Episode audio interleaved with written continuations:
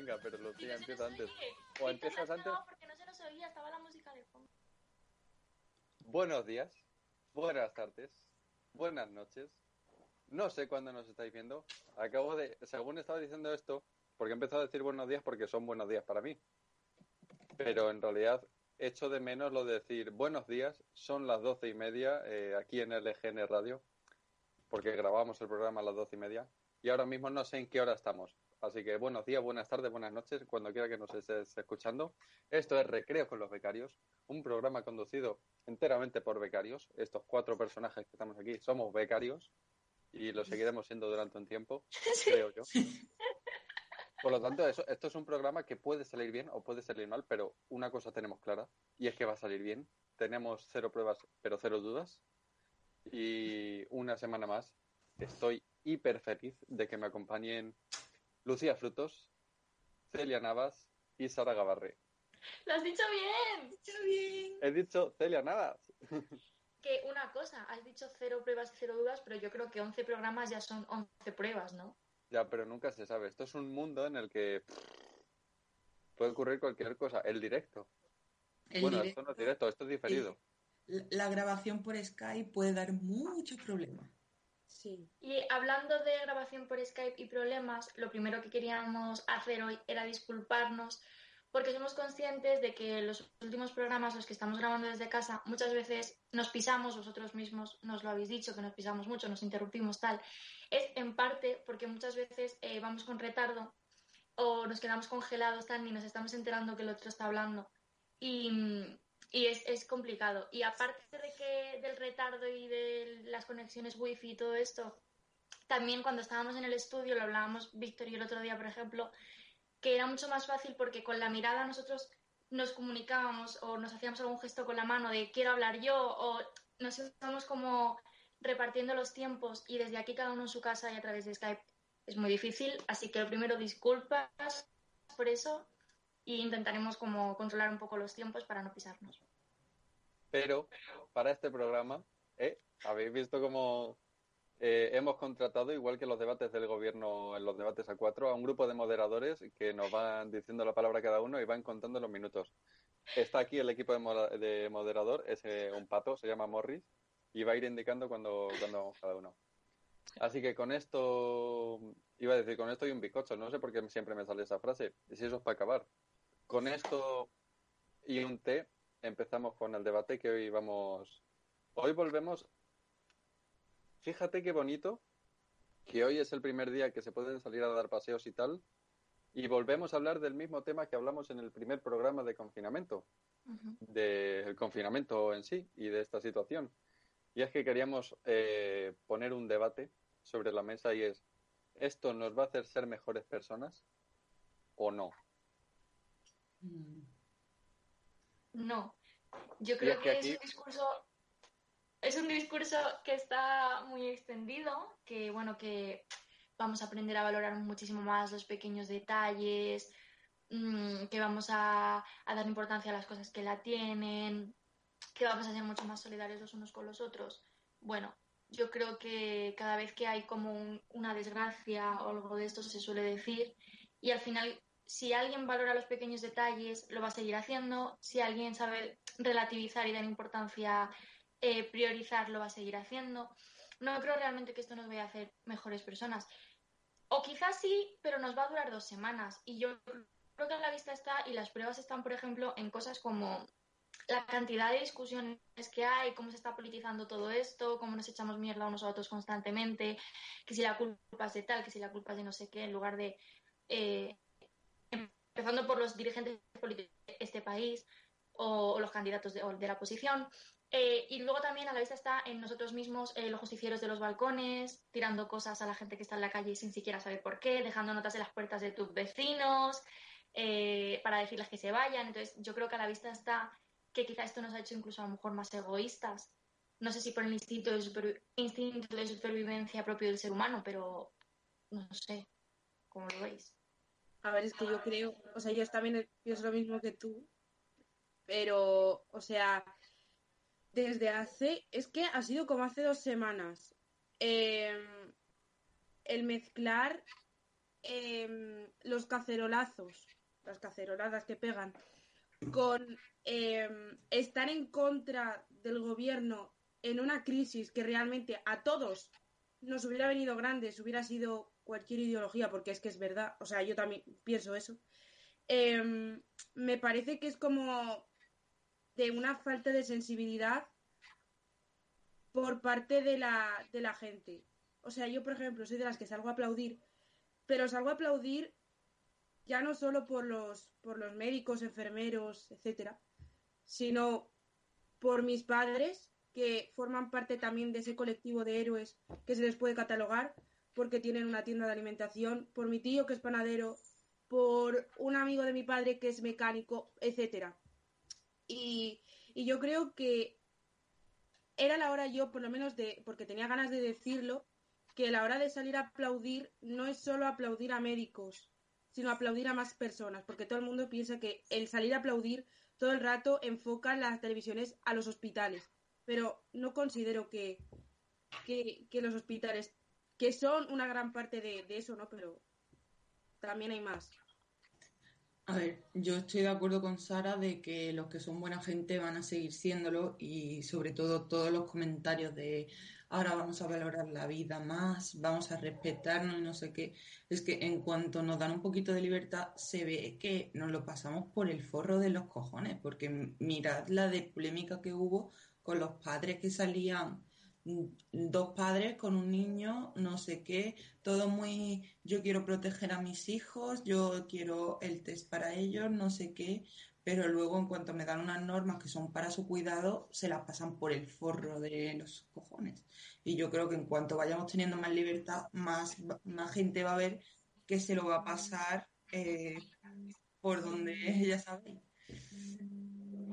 Es así vídeo acaba de haber un pequeño corte, pero es que teníamos un ruido, eh, una psicofonía que no sabíamos de dónde venía.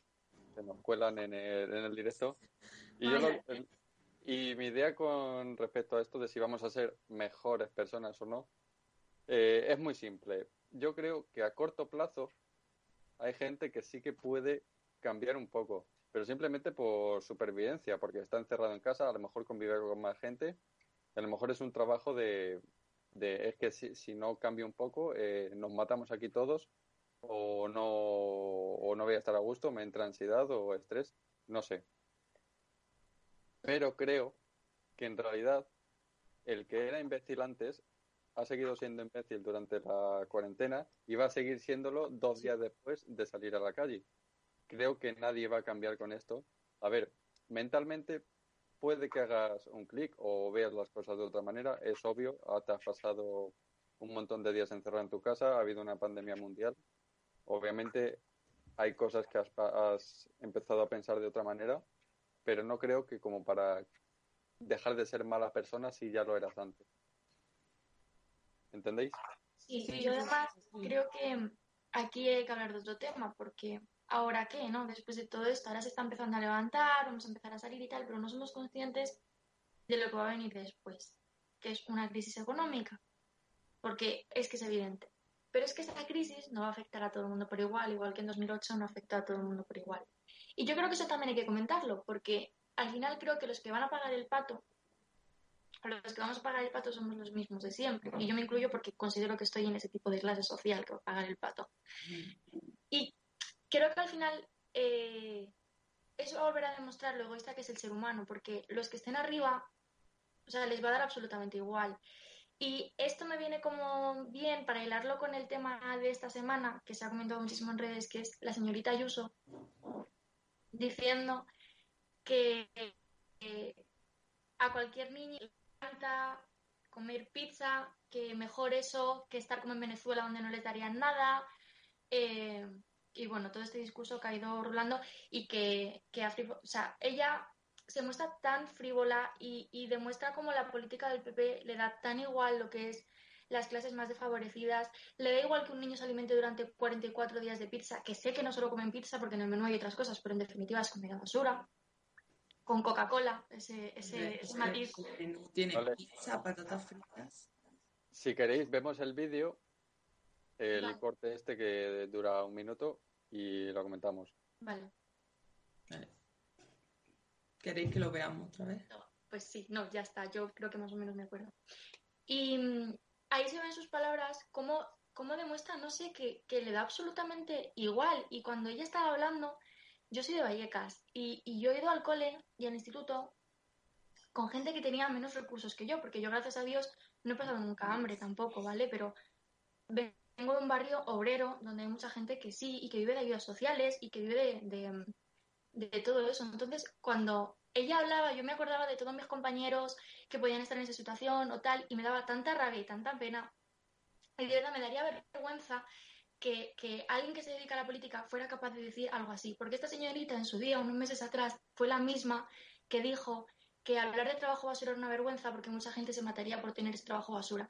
Vamos a ver, evidentemente es mejor llevar a casa 400 euros mmm, que no llevar nada o matarte un montón de horas por el sueldo mínimo que trabajar las ocho horas que te corresponden. Evidentemente sí, ¿sabes? Todo el mundo querría eso. Eh, antes que nada. Pero lo que yo haría como política, independientemente de la ideología que fuera, sería preocuparme de que directamente el trabajo basura no exista. O sea, yo creo que eso es lo que demuestra que me importa mi país y me importa la gente que vive ahí. Y cuando hablan de esas cosas es con tal frivolidad y con tal desprecio que yo creo que se pone de manifiesto una vez más el egoísmo del ser humano, que el que está arriba va a seguir estando arriba y le va a dar igual los que seguimos estando abajo. Quiero puntualizar, entre otras cosas, el, también el racismo que, vemos al principio de la frase que dice, si no, bueno, el racismo y va, sé que va con muchas connotaciones, pero yo me quedo con eso para lo que estamos comentando, que es, eh, si fuera por el gobierno que ahora nos traería la comida de Venezuela, que es nada. Estoy seguro que la gastronomía de Venezuela es mucho más saludable que unos pops de pollo, unas telepizas, unas hamburguesas, que es obvio que a todos los niños les gusta pero a lo mejor no para comerlo 40 días. Que ella dice que si no fuera por eso muchas familias no estarían comiendo. Pero me pregunto yo, sin saber nada de esto, ¿tan complicado es, en vez de eh, hacer, eh, no sé el pacto que habrá hecho con estas compañías, hacerlo con catering de comida? Que me pregunto yo, hay municipios como Getafe o creo que Leganés Sí, Leganés. que están que los, los, propios comederos de los colegios reparten a las familias más vulnerables eh, a través de, de, del ayuntamiento y no creo que sea tan complicado hacerlo a nivel de la Comunidad de Madrid de contratar en vez de a, a los restaurantes de, de, comida rápida a catering de comida para que hagan estos repartos digo yo Sí, a ver, yo es que sinceramente creo que es una situación de, como se ha visto con el PP en toda su historia, de me llevo un sobre por detrás por hacer trato con una multinacional. Porque sinceramente nadie puede ver un menú de telepizza en el que hay dos días a la semana de pollo frito, dos o tres de patatas fritas y tres días de pizza y decir, esto es lo que debe comer un niño. Eh, en edad de colegio, que son los que reciben el cheque.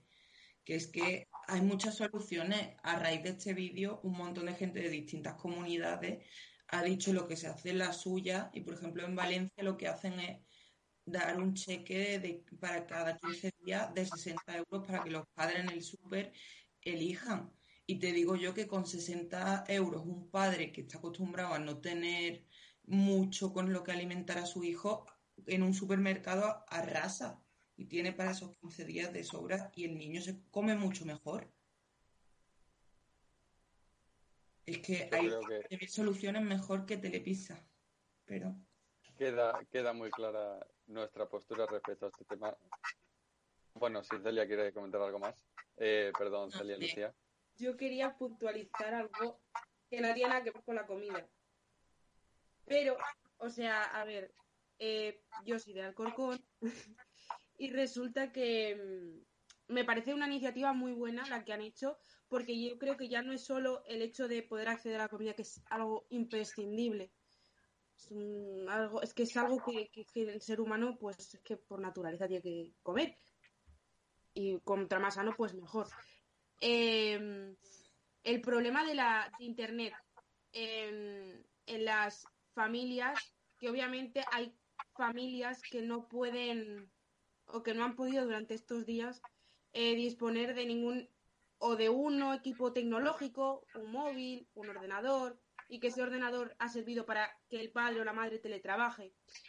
Em, y me parece una iniciativa muy bonita la que han hecho en, en Alcorcón, que es que a las familias más vulnerables o familias que están en, pues, que no tienen unos recursos económicos necesarios o, para, para, llevar a cabo esta, esta crisis, el ayuntamiento, junto con una compañía telefónica muy, muy, muy importante, ha llevado a cabo la iniciativa de dar a los, a los peques eh, tarjetas SIM para que puedan realizar sus deberes. Me parece una iniciativa súper bonita, súper buena y, creo que, que, está, o sea, no sé, a mí es que esas cosas me humanizan muchísimo y dice mucho del ayuntamiento, ¿no?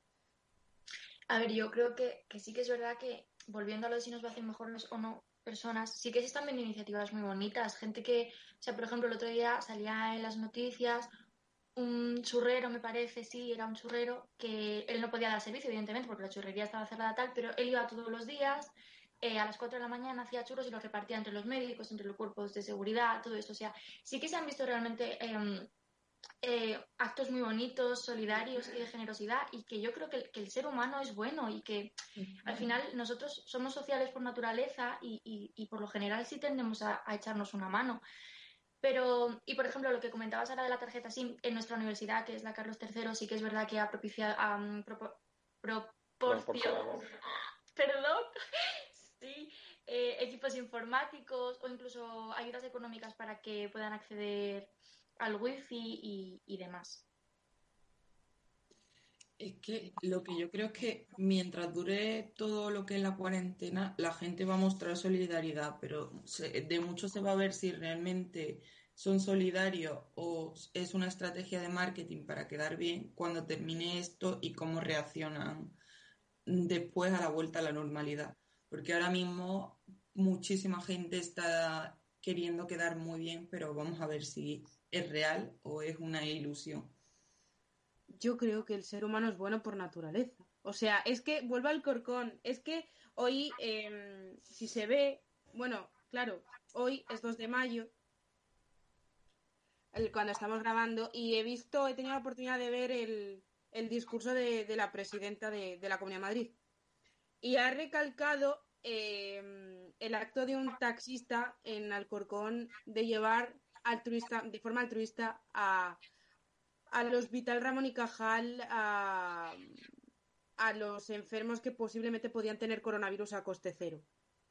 Eso es que, claro, yo soy de Alcorcón y veo esas cosas y es que es como decir, es que eh, Alcorcón está lleno de personas, a ver, que también habrá personas de, de, todo tipo, ¿no? Pero ves esas cosas y dices, qué bueno es el ser humano. O sea, mmm, tenemos que creer, o sea, yo es que, es que soy muy, muy, muy así, pero es que digo, tenemos que creer en, la, en el buen hacer del ser humano, que, que seguramente que esto nos sirva para cambiar, o que haya personas que hagan, que sean malas personas y que, y que vean esto y digan, jo, tengo que ser mejor persona, porque hay personas que, que, que, llevan a, a, las, a los enfermos a los hospitales gratis, porque hay, em, hay, hay muchos, muchos comercios que, que dan de forma altruista alimentos, bares, restaurantes, etcétera. O sea, es que creo que yo creo que esto nos va a servir, yo creo que para algunos, eh, para mejorar como personas y evolucionar y no ser tan malas personas. Al final, hay días tontos, tontos todos los días. Eh, esto seguimos creyendo en, en el ser humano, pero estamos viendo cosas muy bonitas aunque a lo mejor dentro de dos años, cuando esto haya pasado completamente, eh, la gente va a seguir siendo como antes, o no, esperemos, que ojalá sea, ojalá. todo el mundo cambie ahora, pero bueno, yo creo que con esto podemos cerrar, si no queréis detallar nada más, y pasamos a, a temas más de cotilleo. temas más, iba a decir más actuales, pero más actual que esto no hay nada. Así que con esto entramos a, a las tendencias.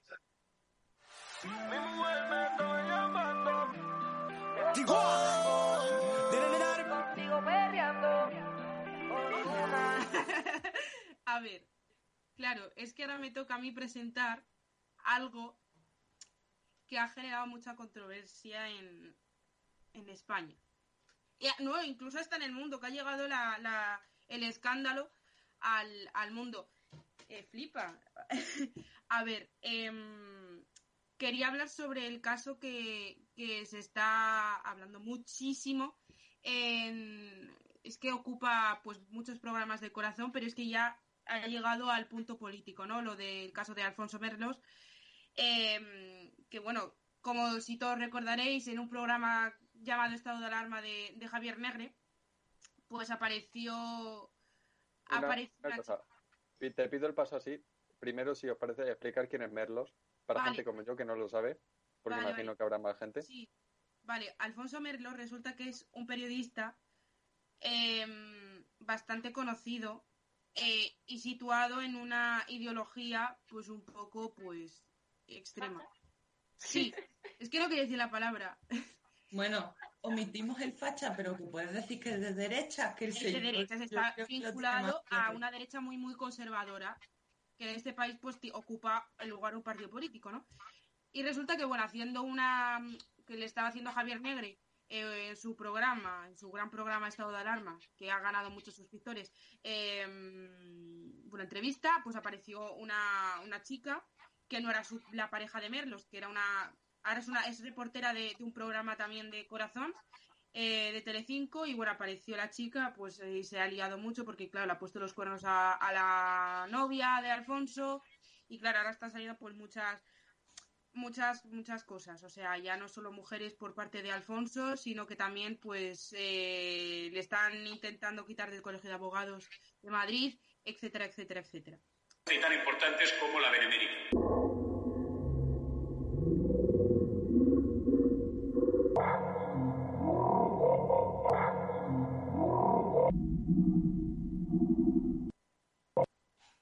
hay que matizar que la novia de él, la exnovia ya, es Marta López, ¿no? Que es como. A ver, no sé quién es, no sé si participó en Gran Hermano o algo así, pero es como personaje ahí un poco de la farándula rosa de este país. Es muy, es muy maja, o sea, está muy, bien. hay tanto debate en el Deluxe, en Sálvame y todo esto, porque ella es un personaje en sí que pertenece a ese mundo. Sí, sí. no, Sí, sí, es que claro. Y, mm, y, y, nada, pues la chica, pues Marta, pues en el momento en el que se enteró, pues claro, es que obviamente, pues te pone los cuernos en directo, pues la verdad es que no es muy agradable, ¿no? Em, y, y, bueno, pues ha estado la Marta, pues por los distintos, hasta en Ya es Mediodía, que es el programa en el que ella trabaja, junto con Alfonso, que fue donde se conocieron, eh, hablando del, del tema, en Sálvame. Pero claro, yo quería ya hablar del tema de que mm, de que ya Alfonso se le está tratando, que lo ha hecho mal, o sea, es que realmente, pero le están, están todo el rato, em, yo, no es la palabra manchar, porque estoy en contra de, de, de, de, lo que ha hecho totalmente, pero sí que es verdad que como que están saliendo muchas cosas, ya no solo de corazón, sino político, que, que, que yo en mi caso creo que le están, que le están perjudicando y no, ya no va a la televisión tanto.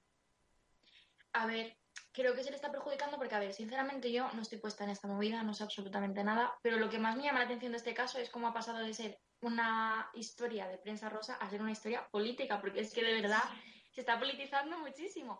Pero es que creo que se le está echando tanto encima también porque yo creo que a Elia Negre se les ha ido un poco la olla porque han hecho comentarios del tipo como que esto lo han, organizado, ¿no? Eh, como los, como los comunistas o los progres o no el Gobierno del lo llaman. Para, para atentar contra él o para mermar la libertad de expresión. No sé, unas cosas rarísimas que es que no estoy puesta, no quiero meter la pata, no quiero decirlo literal, pero que creo que se les ha ido un poco la olla, entonces, a ver.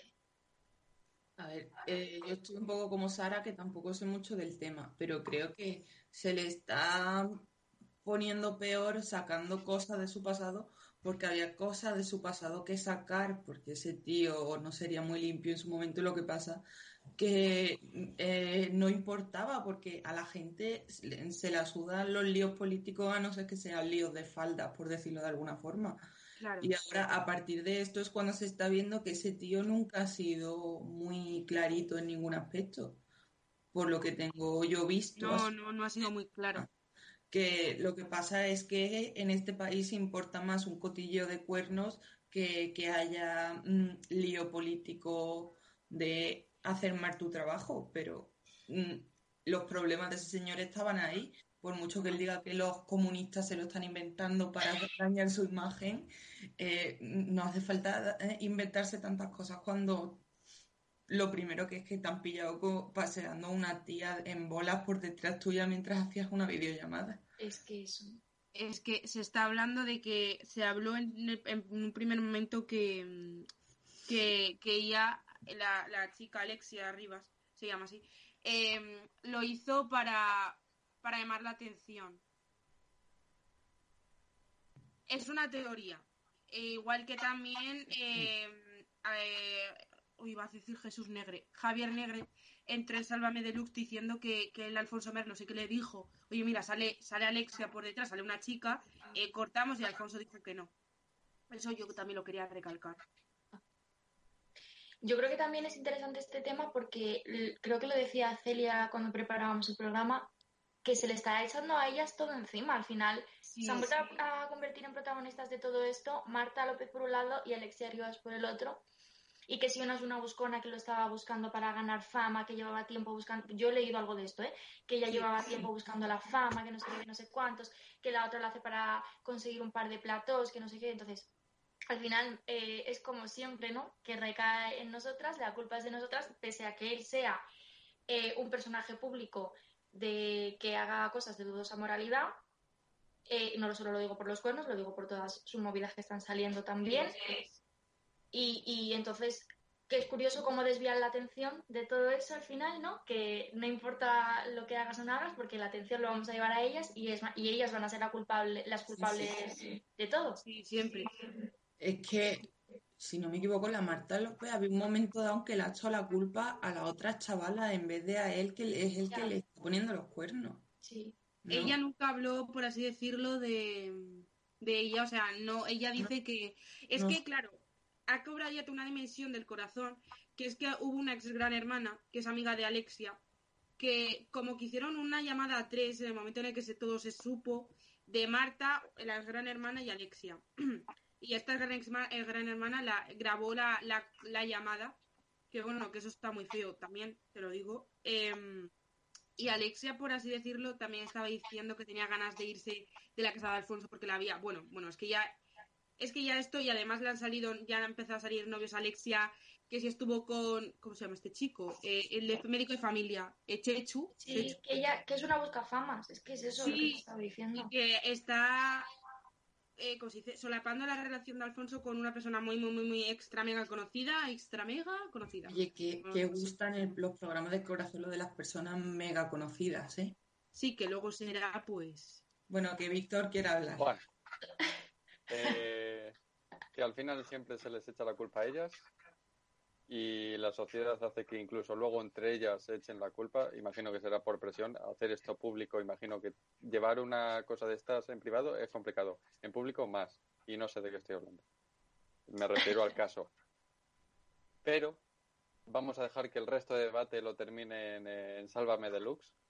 Y nosotros vamos que, sí, que todavía es, que ahora, que es el tin, tin, tin, chiquitín, tin, tin, Operación Triunfo.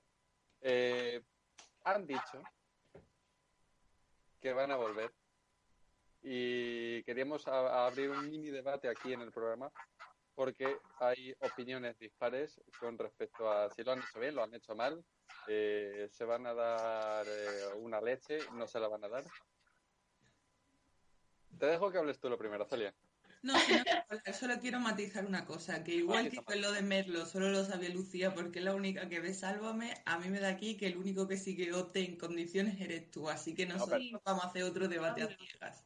Pero, pero si digo lo de, si digo lo del debate es porque sé que, por ejemplo, Sara tiene su opinión informada.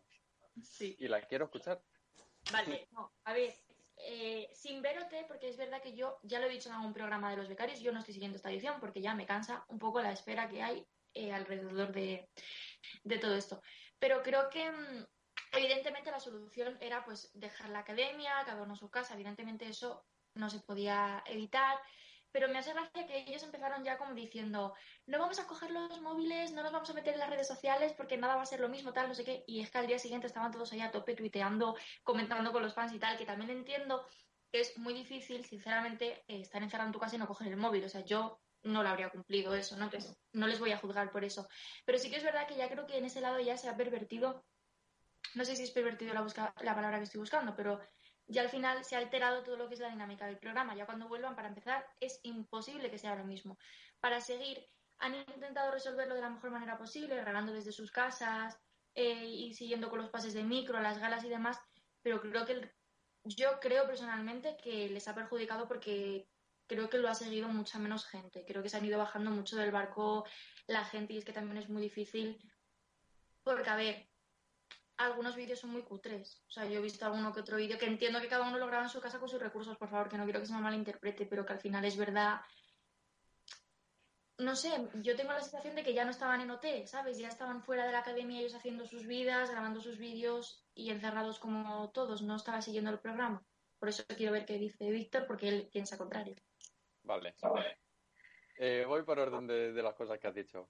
Con lo de los móviles y con que empezaron ya el segundo día eh, todas las redes sociales, eh, yo creo que puedo asegurar que ningún fan de, Operación Triunfo ha creído en ningún momento que iban a estar sin móviles. Todo el mundo lo sabíamos y está claro. Y, y, además es la propia, el propio programa los que les han incitado a seguir usando las redes sociales para, bueno, pues para promocionar sus movidas y porque el programa sigue adelante y porque hay que ganar dinero, es obvio. Y si ellos no estuvieran en las redes sociales, todas estas cosas serían imposibles. Luego, es obvio que ya hay favoritos, el programa es imposible que siga igual, eh, de, no saber qué va a pasar. Ya, eh, pues imagino que, los que más lo sigan ya sabrán quién se va a ir el primero, quién va, puede ganar, quién va a llegar a la final. Está claro ya es un programa diferente, pero bueno, es lo que nos ha dado, no se puede hacer nada. Sí. Es también cierto que hay mucha menos gente que lo está viendo. Está claro. Pero eh, creo que aún así es muchísima porque si veis las reproducciones de, de todos los pases de micros que han hecho y los vídeos, creo que son bastantes y la interacción que tienen en redes sociales es mucha. Y creo que cuando vuelvan van a recuperar no a todos, pero a gran parte de los que tenían antes. Los vídeos son muy cutres, pero creo que lo buscan. Y dentro de la, de la cutrez es donde la gente yo creo que lo está encontrando más, eh, se está enganchando más. Porque yo admito que las dos primeras semanas no vi nada. Pero al ver lo que estaban haciendo y los cutres que eran y la creatividad que tienen algunos, me he terminado enganchando y ahora veo todos a ver, porque como que cada semana se van superando. Y me parece que al final lo que están haciendo no es seguir con el programa para mm, ver quién se va una semana así, eh, quién se va la siguiente semana. Es obvio que ya va a haber una lista de favoritos y a lo mejor si a alguien no le gustaba llegar en un momento, ahora le puede gustar porque lo hace mejor o lo hace peor. Pero creo que han hecho una buena tarea de entretenimiento porque han ido subiendo mucho contenido a lo largo de estas semanas y creo que lo han hecho muy bien, aunque no, aunque hayan perdido gente por el camino, que es obvio que, podía pasar. Yo soy una de ellas. O sea, realmente no lo he seguido. ¿Te han perdido o te han ganado? ¿Eh? ¿Te han perdido o te han ganado? No, no, me han perdido, absolutamente. Es que realmente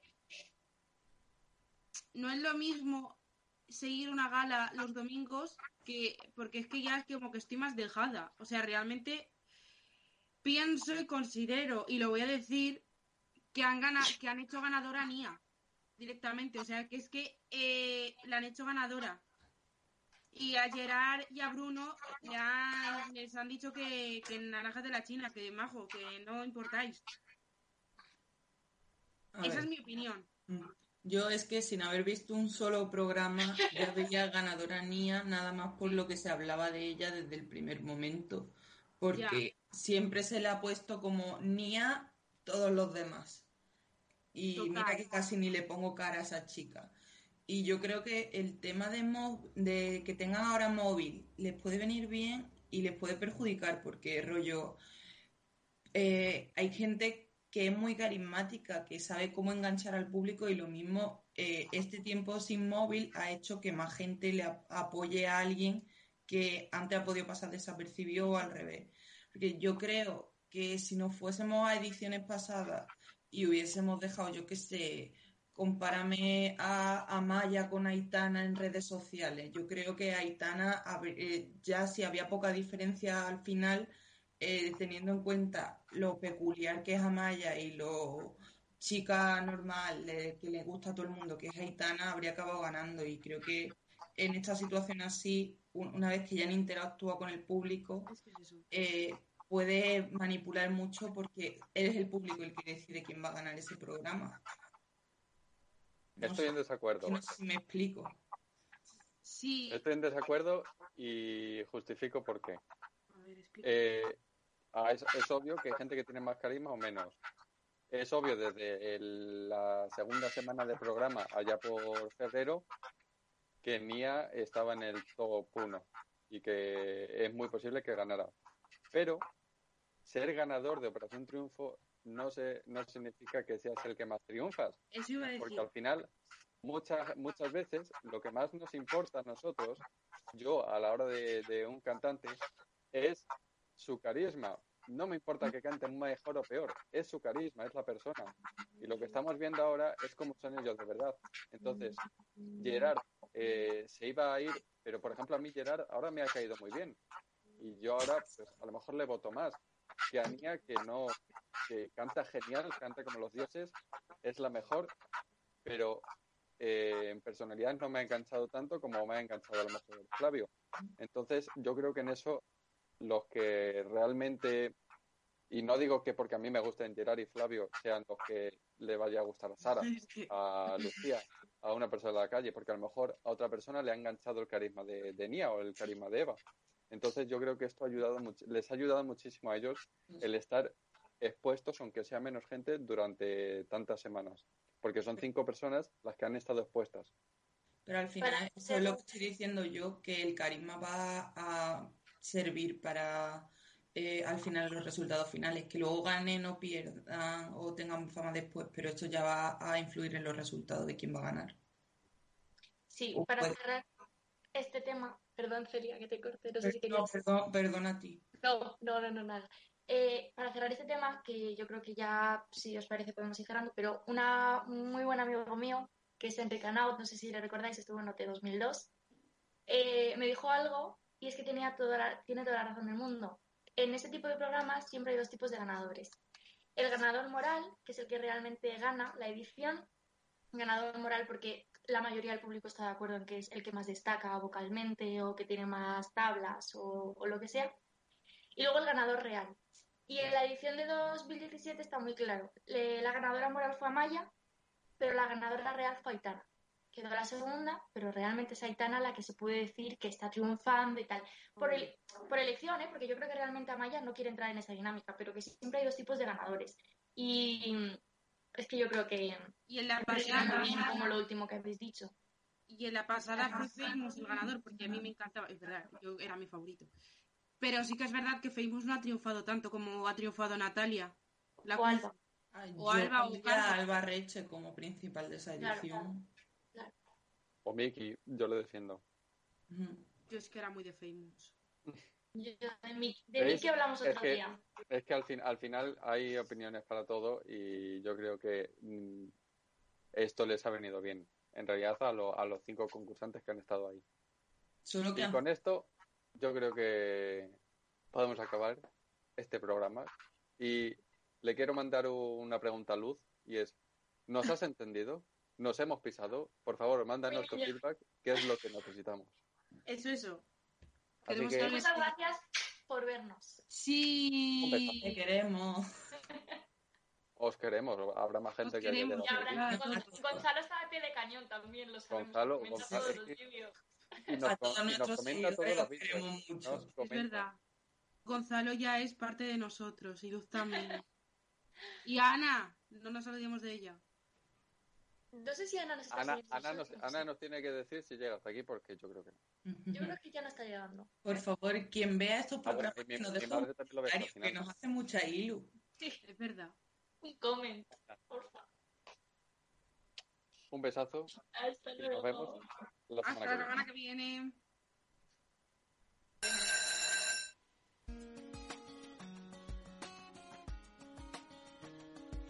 Always the kind of girl that hid my face. So afraid to tell the world what I've got to say.